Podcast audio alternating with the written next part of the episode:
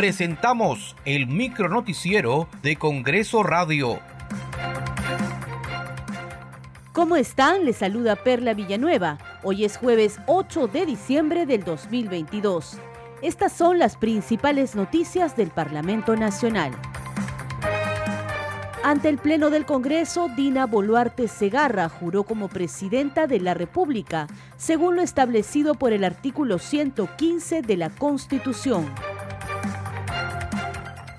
Señora Presidenta Constitucional de la República, señores congresistas, autoridades e invitados todos, el Congreso de la República ha restituido el orden democrático y constitucional, declarando la vacancia de la presidencia del señor Pedro Castillo y ha tomado juramento a la vicepresidenta Dina Boluarte Segarra.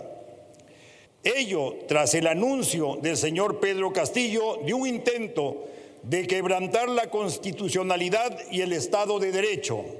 En ese sentido, debo agradecer a las instituciones que se pronunciaron condenando el intento de golpe de Estado, el Poder Judicial, la Fiscalía de la Nación, el Tribunal Constitucional, las Fuerzas Armadas y la Policía Nacional del Perú, la Defensoría del Pueblo y la Contraloría General, entre otras instituciones.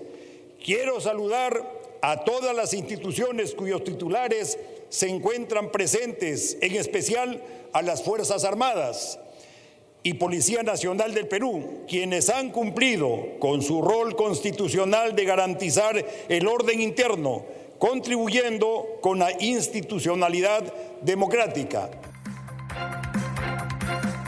La representación nacional declaró la permanente incapacidad moral de Pedro Castillo Terrones, su inmediata vacancia y en consecuencia la aplicación del régimen de sucesión establecido en la Constitución en salvaguarda del orden constitucional y el Estado de Derecho. Esta resolución legislativa fue aprobada por amplia mayoría, con 101 votos a favor, 6 en contra y 19 abstenciones. Muchas gracias por acompañarnos en esta edición. Nos reencontramos el lunes.